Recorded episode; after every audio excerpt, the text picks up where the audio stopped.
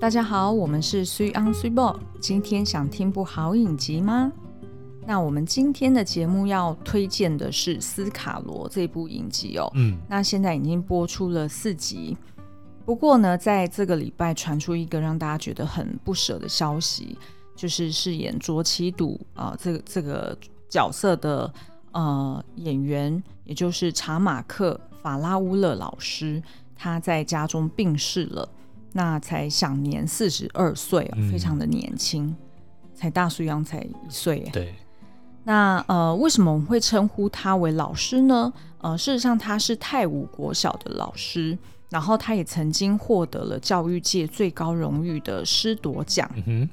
那呃，他其实呃，好像确认得病，好像是在呃去年。对。他们还在呃，就是。就是刚杀青的时候，他好像那时候就已经有确认，呃，他生病了。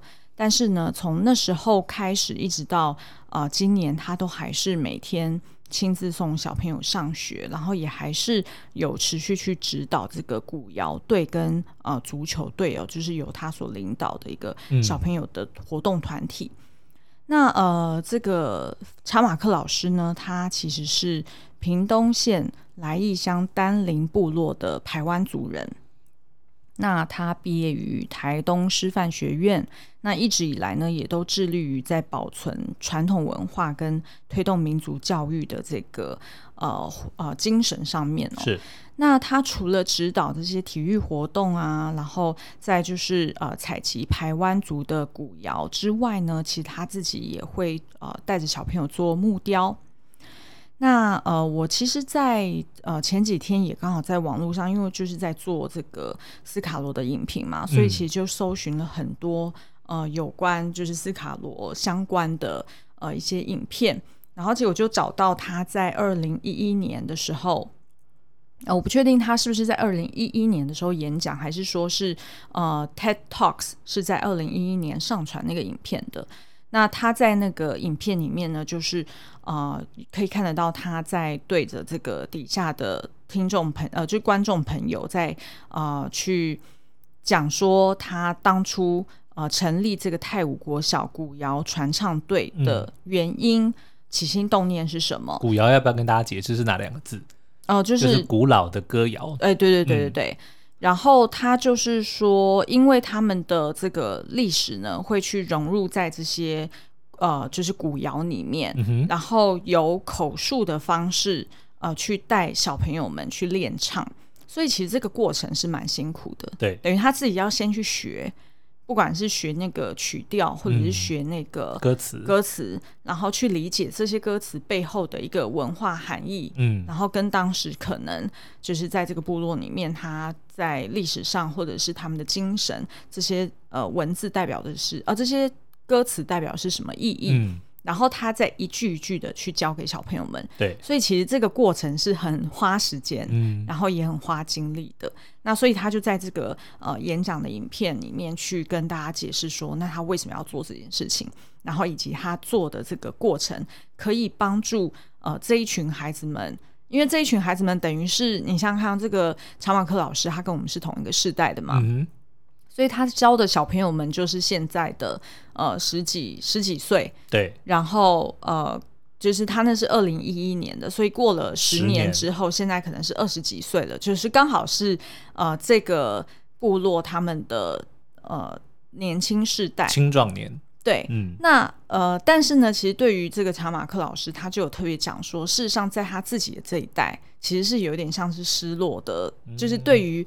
呃，部落的文化跟部落的一些历史，他们并不是很清楚。对，所以反而他就希望借由这个古谣，他可以把这个东西可以承接下来，嗯，然后让老一辈，也就是说最后一代，就是譬如说是查马克的上一辈的，譬如说叔叔阿姨啊，嗯，等等的，呃，这一群长辈们，他们还知道那些历史的人，他可以把这些呃故事或者精神直接传。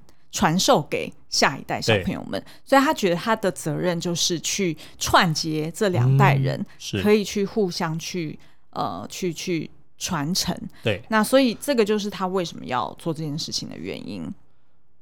那所以其实呃，在斯卡罗的粉丝页上面呢，他们就有发了一篇 po 文，然后去引述查马克老师其实有曾经讲过一段话，他就是说生命会影响生命。嗯，那卓七祖赌的精神，他想要传给更多的人，因为他其实。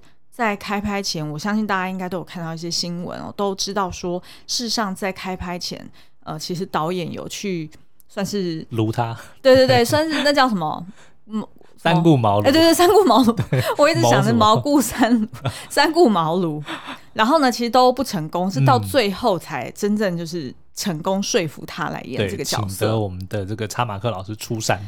对对对，那因为查马克老师他就是素人嘛，他没有演过戏啊，嗯、就是这的确是压力很大哎、欸。你一你一出场你就要演一个是主角哎，男主角，然后而且还是就是部落里面的大家的一个就是非常敬仰，然后在历史上很重要的一个转捩点的人物。是，所以这的确是，而且全程重点是都还要用台湾族语去嗯去演，所以这其实是非常挑战的一件事情。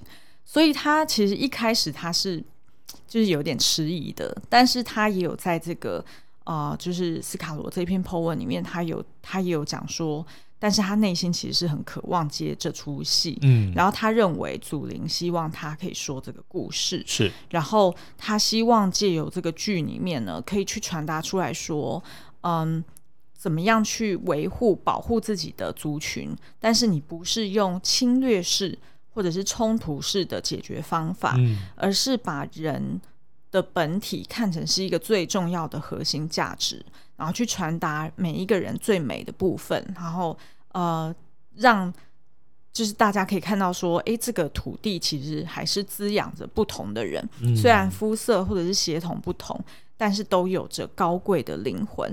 然后他认为这也是这出戏想要传达的。我记得就有一句台词就讲说，土地并不会选择。栽种在它上面的土的呃，就是掉下来的种子，嗯、对，它不会去筛选说你不准掉，对，然后你可以掉，而是反而是反正只要掉下来的，它就会用它的这个养分去滋养每个种子，嗯、让它们茁壮。对对，那呃，所以呢，他才他最后就决定说，哎，好，那他要来做这件事情，然后呃，所以即便我们。就是我们是后来才知道这是他第一次演戏，嗯、否则之前其实我也不太确定。就看起来还蛮还蛮厉害的，就是很厉害。然后所以我本来因为就是是因为要做影评，所以后来才去做一些幕后花絮的一些、嗯、呃研究调查嘛。否则在之前我们一开始看的时候，就觉得很自然啊。对啊，我那时候还想说，哎，他是不是哪一位舞台剧，或者是的确是原住民的一些。譬如说，呃，表演者，对对，文化表演者，嗯、我本来是这样想的，然后后来才知道说，哦，原来他是一位老师，哦、然后他的表演仅限于歌唱，并不是连就是演戏都会这样子，所以其实后来知道这件事情，就觉得再回头去看他的表演，然后就真的觉得说，哇，他真的是用他的灵魂去演，而且很有天分。对啊，嗯、然后嗯、呃，他有把卓杞笃那种深谋远虑。或者是很稳重的感觉，很沉着，然后很有智慧的那个样子都。我觉得就就真的让我们，因为我们毕竟对卓西鲁这个人这个历史人物不是这么的熟悉，对。可是透过他的表演，就好像让我们知道说，哦，原来卓杞笃的形象，他可能当年的时候大概就是这个样子。嗯嗯嗯。那呃，因为卓杞笃的戏份其实是要越往后面的集数会越多，嗯、因为随着后面的这个呃冲突升温嘛，对，对不对？那卓杞笃他面对他自己的部落里面也有不同的冲突、内斗、内斗跟纷争。那所以呢，其实呃，我们是打算在整出剧完结之后，我们再来做卓杞笃的深度解析。嗯、那到时候我们再来分享更多查马克老师的一些，就是他过往的一些贡献。好的。那所以我们今天就是，嗯、呃，会先聚焦在这个我们想要特别聊的一个角色，叫做毕麒麟身上啊、哦嗯，就是在前四集里面非常抢眼的一个外国人。嗯嗯。好，那毕麒麟这个角色呢，是由周厚安所饰演的。但你大家会知道周厚安是谁吗？其实我们很小很小很小就认识他了。你知道为什么吗？嗯，你知道周华健是谁吗？知道啊。周华健唱过一首歌叫做《亲亲我的宝贝》。嗯，那个宝贝就是周厚安。真的，我们从小听的周华健的那首歌，真的里面的这个宝贝就是他的宝贝儿子周厚安，嗯、那他现在已经是一个非常厉害的演员了。对、嗯，那在这部戏里面呢，他就扮演了一个非常关键的角色、哦，叫做毕奇林。他的呃，他是一个英国人哦，他原本的名字叫做 William Alexander Pickering。对，所以毕奇林就是听得出来是从 Pickering 这个字这个姓里面翻成毕奇林的。对对对，那但是呢，我们呃也会去。呃，分享就是事实上，他原本在取他的，就是当初啦，这个历史人物他在取他的英，就是中文名字的时候，汉汉语名字的时候，其实他只是用音去挑选类似音同的皮克利，不知道皮克林，我没看到，冰淇淋，因为我看到的有 另外一个版本是。毕淇淋的那个毕是毕业的毕，哦、不是现在必要的毕。因为毕业毕业的毕好像真的就是有这个姓嘛，对对对，所以可能会比较。我看过这个翻译，嗯、但是我不确定说他以前曾经用过，譬如说 Pickering 的那个 Kering，他是用什么其他的？如果是同音字去用，我就大家好，我叫冰淇淋。冰淇淋还不错，对不对？冰淇淋还不错，瞬间很讨喜。对，而且就可以取个绰号叫小冰啊。可是不知道那个时候一八六几年的时候有没有冰淇淋这个东西？可能没有。哎、哦欸，还是会不会是由他发明或传出来的、啊？哎、欸，欸、不要乱传，不要乱传历史哦。好，那所以呢，呃，我们今天就是会去。解析说，哎，这个角色，这个真实的历史人物，嗯，他到底是什么样的一个人？对，然后他的就是他的这个名字毕麒麟是怎么来的？事实上是有一个人来帮他取的哟。好，好，那其实我们在看完呃《傀儡花》的原著跟全剧之后呢，其实我们为了要深刻理解这段历史。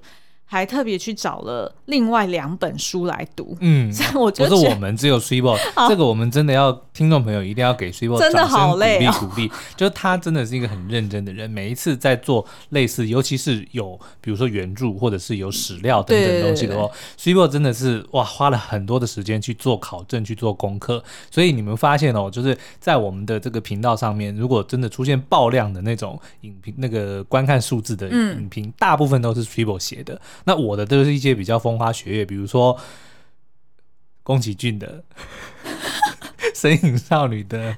成人的什么十八禁的隐喻啊，毁你三观啊，对对，类似这种的，这个大部分就是我写的，所以 Swibo 的对于这些就是有有考证的东西，他真的是非常的厉害啦。不会啦，明天、嗯、明天要上架的那个你不知道的杨大人真面目，披着羊皮的狼，对的这支影评呢，也是由我写的。那什么叫不是？那就是啊，就是我写的啊。我的意思就是因为我现在一直在夸你，那你怎么说不是啦？哦哦、没有，我的意思就是说我有时候也。是会写戏虐式的啦，哎、欸，但是你那里面有多少的考证啊？哦，真的是，对不对？哦、真的是我头要昏了，uh huh. 因为这两本书呢，呃，是什么？就是呃，一本是毕淇淋他的呃，在就是他的回忆录，嗯，然后是他回忆说在呃福尔摩沙，就是在台湾住的这七年，他的人生经历，然后以及他。对于福尔摩沙的理解真的是有够透彻的，所以他写了一大堆福尔摩沙的那个西部平原是怎么冲杀而成，嗯、就是冲击而成的，一定比很多像包括我们在内，就是我们在地人都 都会不了不了解这些东西，对对对，但是他却非常的透彻。对，重点是这本书的书名，哇，一听就是让你非常想读哦，它叫做《历险福尔摩沙》。回忆在满大人、海贼与猎头番间的激荡岁月，哇！一听起来就像是漫威，因为有满大人，然后又有海贼王，然后还有猎头番之间的激荡，就感觉就就像是他应该把自己化身成为像 Indiana Jones 那种。我觉得是，搞不好 Indiana Jones 这个角色就是有参考。还不止，他还有水手，所以他是印第安纳琼斯加上那个 Pirates of the Caribbean。哦，真的，哇真的，真的。对，而且就是当然啦，就是一个人在写自己的回忆录，我相信一定会加油添醋嘛，对不对？没错，一定会一件小事，然后他就把它写的哦多夸张，然后多那个惊天动地的感觉。对，比如说钓到一条只有三十公分的鱼，说我今天拉上一根三公尺的大鱼，跟一跟一条巨鱼搏斗，然后结果其实是一条小鱼。好，OK，所以一本是这个，然后另外一本是那个呃李先德他所写的。南台湾踏查手记，嗯，李先德台湾记行，好哦，很朴实哦的书名哦，真的，而且里面有非常多的地理调查，还有什么地层、地层的那个哦，我连这些专有名词我都不会讲了。地质的 相关研究，对对对对对，因为大家有如果有看剧就知道嘛，他很喜欢收集石头。对，哎，但是收集石头其实像 Swebo 后来还有就是破解了他的这个习惯跟他个人的。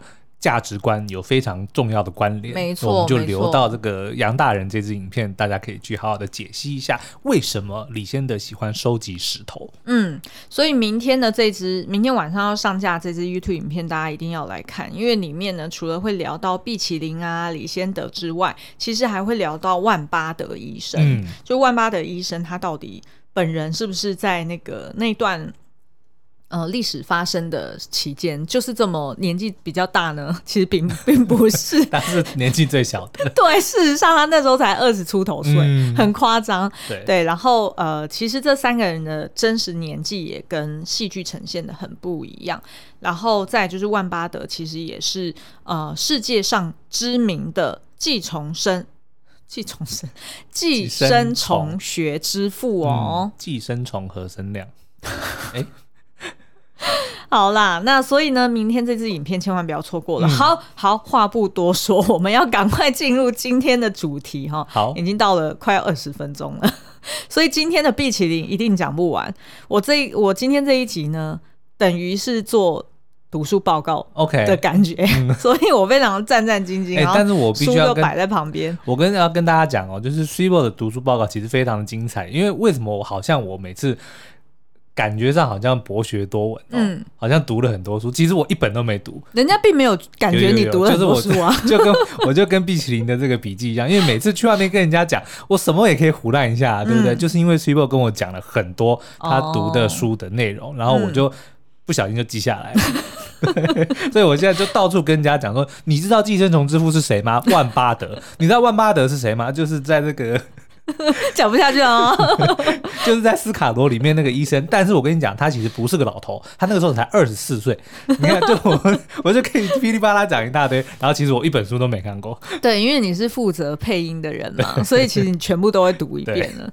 好，那就进入今天的这个主题。嗯，呃，其实毕启麟这一本书呢，就是他自己的回忆录，他是在一九呃一八九八年所书写的，也就是他整个人都已经退休了。然后回到那个英国，嗯，所以才呃，就是过了离开台湾过了二十几年之后，嗯、他才凭他的记忆去写下这本书。所以一定美化他自己很多，我觉得一定有。对 对，现在让你回想二十几年前，我们大概就是高中时候，尤其是男人爱打，就是爱打嘴炮。谁说他是高中校花？谁说他长得像陈德容？谁说他每个每天下课一堆人在门口要？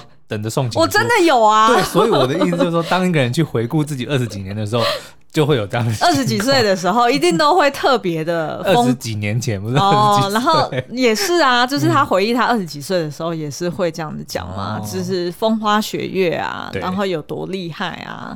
好，那所以我们今天就想要想要来描述一下哈，我们自己看完。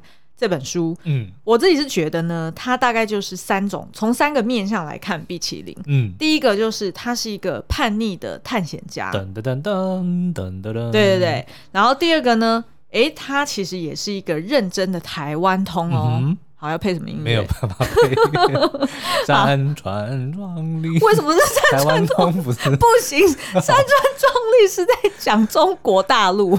哦，对，哦，no，你完蛋了，剪掉，剪掉，不用剪掉，因为那是我们的国旗歌。对呀、啊，我刚刚就在想说，台湾通，我就是要唱国旗歌。而且我们的我们的国手就是在在呃东京奥运比赛的时候。啊，我刚刚不应该唱歌词，我刚刚用哼的就好了。哦，对啊，对对、啊、对，因为他们有他们有把歌词另外写过，就是奥对啊，奥运歌就是国旗，就是那个是奥、啊、对啊，那一首歌不是曲调是国旗歌。但他们有重新配词，真的假的？真的啊，我不知道哎，长知识了哈。然后里面配什么词？我不知道。但是真的确定有这件事，哇嘞！对哦，然后原因就是因为要避开争议嘛，是不是？对啊，我们的奥运会歌啊，哦，就不是我们的国旗歌。哦，原来如此。哎，我真的不知道。好，谁才是台湾通？这一件事情连毕启麟都不知道，我告诉你。OK，好，第三个面向呢，就是。呃，我们在戏剧里面也会看得到的，嗯、就是投机的资本家。Show me the money。对，大家从第一集就可以看到，嗯、他居然连蝶妹的钱他都要卡油，对，对不对？所以他真的其实事实上也是一个。哎，蛮敢跳的人。其实你看，像那个年代的时候，会这样子离乡离乡背景，其实一定都是为了要闯出一番事业嘛。那当然是看到机会，看到商机，他就得要好好把握啊。而且我觉得可以在不同国家存活至今的，一定都是那种 street smart，嗯，就是他很懂得生存之道的人。对，所以这种事情我们也不用去批判。觉得感觉上就很像哦，是阿拉丁或者是那个哦，那个魔法奇缘里面那个 Flynn。魔法奇缘里面的哦，对对对，就感觉就很像是那样子，就是见人说人话，见鬼说鬼话，然后皮皮油油的，然后但是又又很风流潇洒，然后就是很机智，对不对？对，搞不好还身手了得，机智水手生活，哎，不错。哎，我们这一集的标题就这样下好了，可是不行啊，我觉得这这一集的调性，我不知道听众朋友们就是听了会不会就是觉得啊，有点心情起伏的很厉害。哦，就从前面先。悼念这个查马克老师，然后到后面又突然就是非常的亢奋，因为在讲这个 机智水手生活的时候。但是因为这整部整部剧，其实我们自己呃觉得它的拍的非常的精彩啦，所以然后我们自己也很喜欢他的一些呃，不管是他的剧情啊，或者他的这个拍摄。那当然，因为最近蛮多争论的，就是说他跟历史到底。就真实的事件，就是差异有哪些？对，可是如果我们还是把它当成是一个戏剧来看的话，我自己觉得它的这个不管是娱乐性，或者是呃，至少它让我们能够知道说，哦，当年有这么一回事。那我们在去判断说它跟真实。到底有差距还是没差距的同时，其实我们自己已经做了很多的功课，然后我们自己就来判断哪一些是我们可以呃相信的，或者哪一些我们就把它当成戏剧看看就好。所以我觉得其实这个过程反而是让大家都能够真正的去好好的重视哦，斯卡罗跟那一段历史，嗯，就罗妹号事件那一段历史到底发生什么事情。嗯，否则很多的时候，像其实我们真的是没有经历过。对，我们我们上课其实并没有，至少我啦，我也没有啊，对对我我那个年代是没有的，所以我觉得至少这个给我们一个机会，说去理解说，哦，台湾曾经发生过这样一件事，然后在探查我们自己在探查这个真相的过程中，我们也比较理解说，哦，戏剧是如何呈现，可是真正的历史又是怎么样？其实我觉得，如果今天不把我当做是一个影评者，或者是水某好了，嗯、就我就是一个普通的观众，对，其实我的。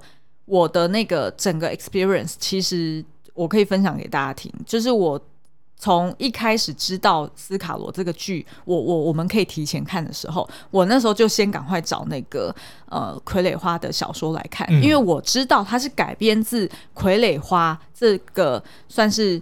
取材自历史事件的小说，呃、对对对对，嗯、所以本身小说就已经不是百分之百的历史了。对，所以我本来就抱持了这样子的想法跟出发点，去先看《傀儡花》，嗯，然后我再来看斯卡罗。然后我那时候脑中就已经有个概念，说，哎，OK，斯卡罗有哪些东西它改，虽然改编自《傀儡花》，但是他又把它再改。对，所以斯卡罗是一改再改，嗯，对不对？因为他为了就是不同的文本，你本来就是要重新去处理你的叙事手法嘛，然后再加上呃当初的这个傀儡花，他在写的时候，作者陈耀昌医师，他其实也是希望那叫什么呃。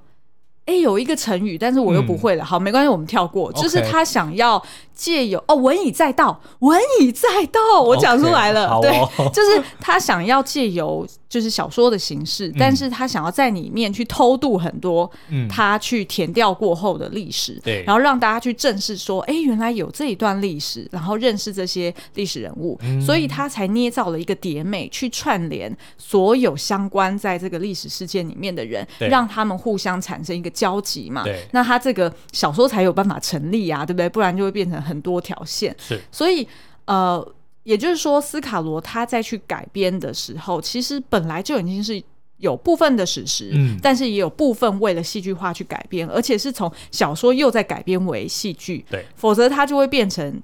要不然要要不然就拍纪录片嘛，哦、对不对？可是也不可能拍纪录片、啊，对啊，不可能拍纪录片啊。嗯、就是你那些史料就是这么少啊。对，因为再加上原住民的历史，它许多都是用口述的去、嗯、呃传承，所以本来就没有办法很完整的去记录下来。对，所以我觉得我那时候在看傀儡花跟看斯卡罗的时候，我本来就抱着那种它不是完全的史实的心态去欣赏这两个作品，嗯、然后并且在心中就开始比较说，哎、欸，哪一种就是。就是小说跟那个戏剧的形式哪一种呃我比较喜欢，嗯、然后哪一种它的那个呈现方式是在不同的文本里面是比较适合的，我就心中有一个这样子的想法。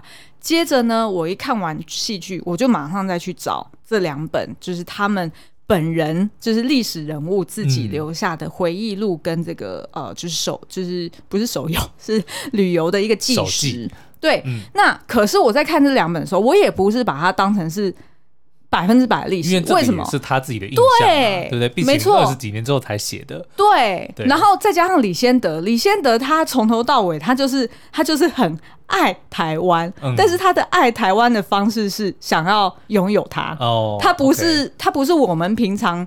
想象的爱台湾的那种模式，嗯、他是觉得台湾可以替他呃达成他很多的目的。没错，因为他是美国人嘛，嗯、他一定是为了他是法裔的美国人。是，可是他是为了要去 impress 他美国的老板嘛，嗯、就是他新的祖国嘛，懂所以他所以他想尽办法要让就是台湾能够 somehow 落入美国，或者是落入可以有利于他自己，因为他自己也是就是需要需要得到。美国的认可，因为他本来就不是美国人嘛，对对对，对，所以等于就是说他他必须要做出很多的呃功劳，对。对不对？然后当他在就是后续他遇到了一些挑战跟困难的时候，嗯、他就找到另外一个机会，所以就呃引介了日本进来嘛，嗯、所以的确就有就有人就说哦他是卖台贼，对，但是事实上如果站在他的立场来想，他不觉得他在卖台啊，因为。对不对？因为他他从头到尾都是为了他自己的利益去出发嘛。对，所以其实如果你把他看完这么多他的这个生平的的内容之后，搞不好其实你可以把斯卡罗这一段这影剧里面的这一段、嗯、当成是他是如何爱上台湾的这这一个对。这这一段故事，对不对？让他让他发现说台湾真的是一个好地方。对。但是他自己的目的是什么？我觉得戏剧里面不需也没有，然后也不需要演出来。是啊，对不对？因为结果就是，当他经历了斯卡罗的事件之后，他觉得台湾真的是一块宝地，对太多的。重要的东西，然后太多的资源，不管是他的地理位置也好，对，不对？嗯、他觉得这个地方实在是太可以让他大有可为。对，不管是拿回去给他的祖国，或者是拿去给任何其他，再去卖给其他人，对，对他来说都是一个莫大的功劳。是啊，但是在斯卡罗的这个这个过程里面，就是他是如何的发现了台湾的好，嗯，对不对？对，然后讲到这边，一定有人在想说啊，你们不是要讲碧淇淋吗？怎么样在讲李现？好、哦，那如果想听碧淇淋，就麻烦大家在下周呃没有了。哇，真的也已经一半了。对，我们会在至少要撑到三十五分钟。好啦，那所以呢，呃，我们今天就想要来就是聊一下碧淇淋这个角色。嗯、但是为什么我们前面要漏漏等讲这些？其实我分享我个人的这个。看剧、看书的心得，嗯，目的只是要去跟大家讲说，作为一个观众，然后以及你永远都不是历史的全知者。对，我们在看这些不同的文本的时候，我们一定抱着一个心理准备说，说、嗯、你本来就不能全然相信他，对不对？他本来一定会有一些。呃，就是不管是创作者的这个出发点，或者他的目的，还是 whatever，嗯，他一定有他的一些动机在，所以他得要去呃有一些修改嘛，有一些润饰嘛，所以大家本来就是要独立思考、批判啊。就连历史也是由最后胜出的人来写啊，没错，对不对？对，所以你知道吗？就是那个为什么我们就讲我最喜欢讲的三国好了，嗯，为什么大家觉得读三国的时候都会有一种刘备是正统的感觉？对不对？就是因为写，就虽然最后是晋朝司马司马家胜出，嗯、但是写的那个陈寿，他就是他以前是汉朝的官呐、啊，嗯，对不对？就他自己心中当然会有那个怎么讲？对啊，就是爱国的那种那种心嘛，所以他自然而然会把刘备，因为刘备就是后来就是继承了汉室，就是他另外立国了嘛，嗯，对不对？所以在他心里，当然刘备是正统啊，嗯，所以在他写的过程中，就难免就会让这个。刘刘备就是蜀国，嗯、感觉让大家看起来就像是正统。然后后来这个罗贯中在写《三国演义》的时候，也继承了这样子的东西。嗯，所以为什么大家都会觉得说啊，曹操就是坏人，刘备就是好人，就是因为是写的人的角度的关系啊。对啊，对不对？然后我觉得，哎，我觉得历史其实你不可能盖棺论定。嗯，就算是过了几百年，你都很难去百分之百的去判定一个人是是。对啊，对这社会或者是对这世界是有益的人。我们怎么会？我们怎么会？能够知道说，哎，也许当时也许留了很多的东西在夸，比如说曹操的好或者什么什么东西，嗯嗯嗯，但是也许就是某一个某一段的历史就消失了。对，然后我们不知道那个时候发生什么事情，但是不代表说我们现在看到的就完全代表历史啊。对，然后所以所以就是我们其实只是想要呼吁大家，就是先冷静一下，嗯、然后。哎，但是我们刚刚自己很激动，哎 好，对不起，好，冷静一下，对，就是先把全剧看完，对，然后如果你有时间有机会，再去把其他的书相关的书籍可以拿出来读一读。嗯然后培养自己个人的一个观点，嗯，我觉得这样子是最健康的心态。对，那当然你呃可以找很多网络上有一些专家学者的不同看法，嗯，我觉得不同反向的看法也都一定要去看，因为这样才能平衡你自己的一些呃批判思考的一些、嗯、呃方向，才不会太过的狭隘嘛。至少是知道说哦，原来是有呃另外一方的声音或另外一方的这个看法存在。没错，其实我觉得光是有这样子的一个。知觉一个一个 awareness 其实就非常的重要，而不要就是认为说啊，我看到的，我听到的就一定是真的。对，所以呢，我们今天的 podcast 节目只是要去啊、呃，就这本书。你说下一集吧？没有没有，今天还是可以多少聊一点 啦。好，那所以呢，第一个我们要聊的就是从我自己的观点，我看毕启林第一个。呃，毋庸置疑的，他绝对是一个很叛逆的探险家。Uh -huh. 那这个毕奇林呢，他是呃生于一八四零年，事实上他比万巴德大四岁哦。所以也就是这个斯卡罗发生是一八六七年，他才二十七岁。他才一八六七减也对，没错，他才 二十七岁。不要质疑我的数学。而所以意思是说，万巴德医生在当时候才二十三岁。哇，但是。剧里面的万巴德是个慈祥的长者，对，没错。然后呢，呃，毕启林他其实是比李先德年轻十岁，嗯，所以李先德在那时候大概是三十八、三十八左右啦。嗯，好，这我算过。好，那这个呃，毕启林呢，他其实是在十六岁的时候就到了那个东印度公司担任水手，嗯，然后陆续在呃南亚几个国家，然后最后到了中国去停靠，然后去工作。那他呢？其实刚到中国的时候，他遇见了一个前同事，也是一个水手的一个，算是一个前辈。对。然后就跟他讲说：“哎，我跟你说，在中国工作哦，是个肥缺来着，尤其你就是要待在海关。对。哦，因为呢，那时候就是呃呃，就是中国有跟就是各大列强去签合约嘛，嗯，然后就是当时候的这个海关呢，其实是委外由这些国家去。Run 去去营运，所以呢，这些。呃，进出口的这些税呢，会是由这些外国人直接收下来。嗯，但是呢，他们收了之后，他们会上缴给北京。对，也就是说，他还是会很 official 的去呈报哦，我今呃今年收了多少税。对，再由中国那边借由这些税，然后再还一些钱给他欠给，嗯、因为战败嘛，然后欠给这些列强的钱。所以就是用这样子的方式呢，这些国家他们就可以主导这些海关的工作，就等于是像是债主帮你。收薪水的概念呢、啊？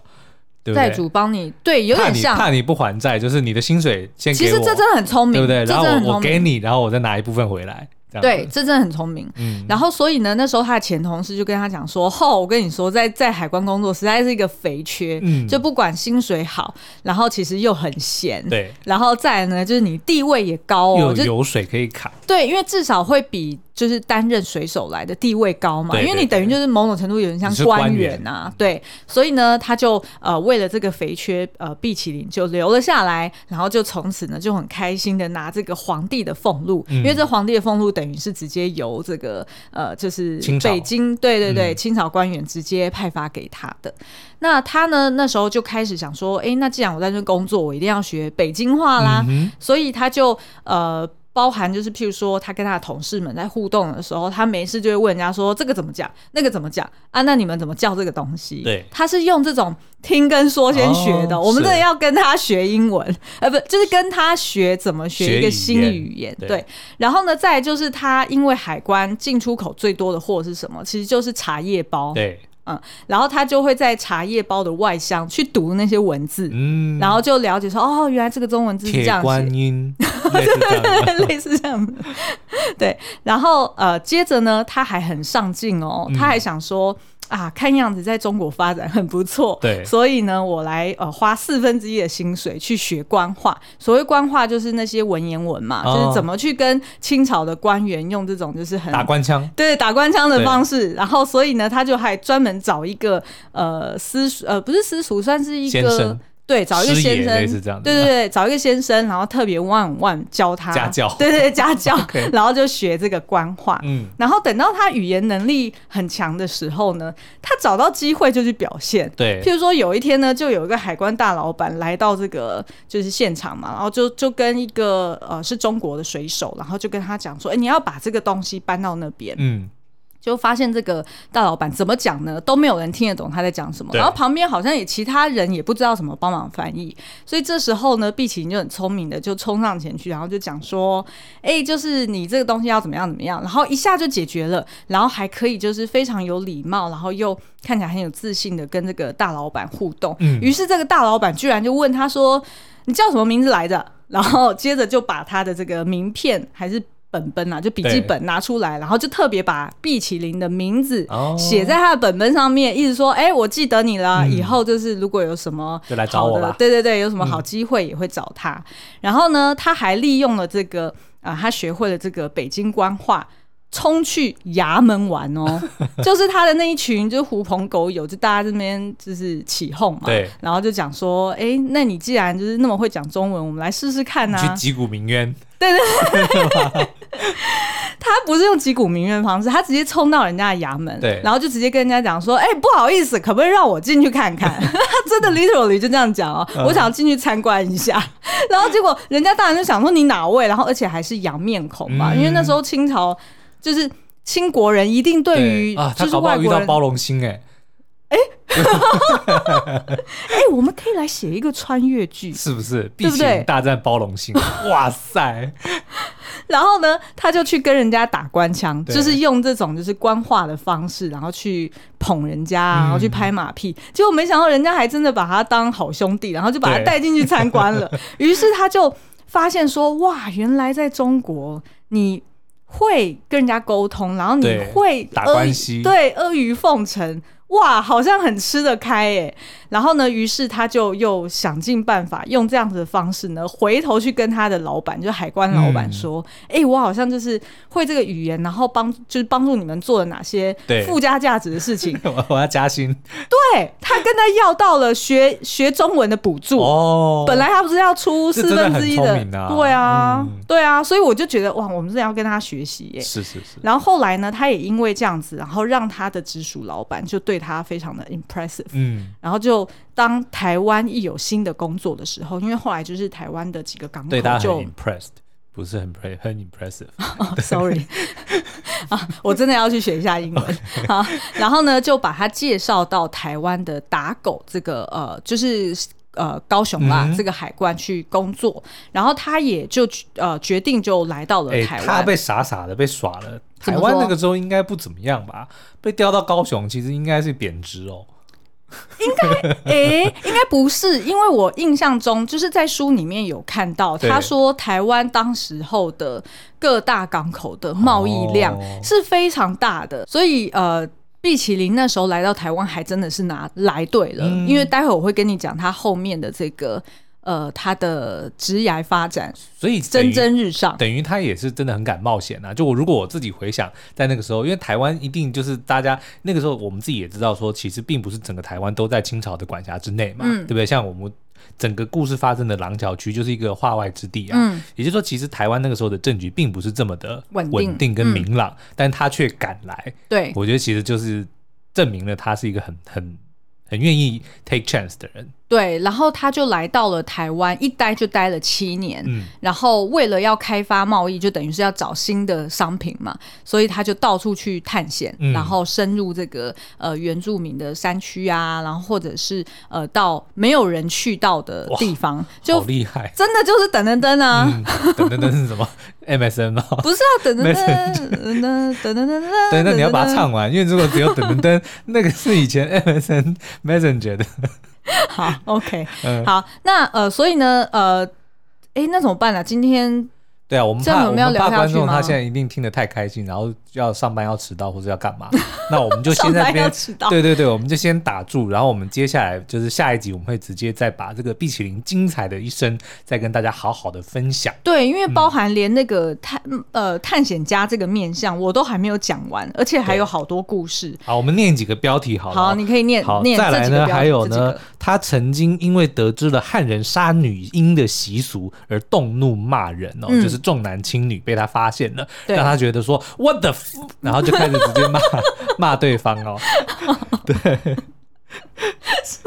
你还要演？对啊。然后呢，他超级讨厌汉人，因为觉得贪官的比例太多了。嗯，等等的，就是他有非常多令人觉得哈，他怎么胆子这么大？而且别忘了，他那个时候才二十几岁。哎，你念的都不够到位。还有啦，他还有跟那个就是在外面冒险，结果就被他找到一个秀才家。我跟你讲。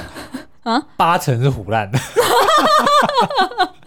自己写自己的回忆录，你知道吗？没有了，没有不敬的意思。但是我跟你讲，如果他当时二十几岁，就是你现在回想的时候，一定你自己帮自己编很多故事，听让自己听起来什么事都这么的巧，什么都是都是自己的靠自己的力量解决。好啊，好啊，那大家想不想听碧琴打嘴炮？想的话呢，那下一集继续锁定哦 我们的频道。那呃，今天节目就到这边，嗯、然后下次再见喽，好，拜拜。拜拜。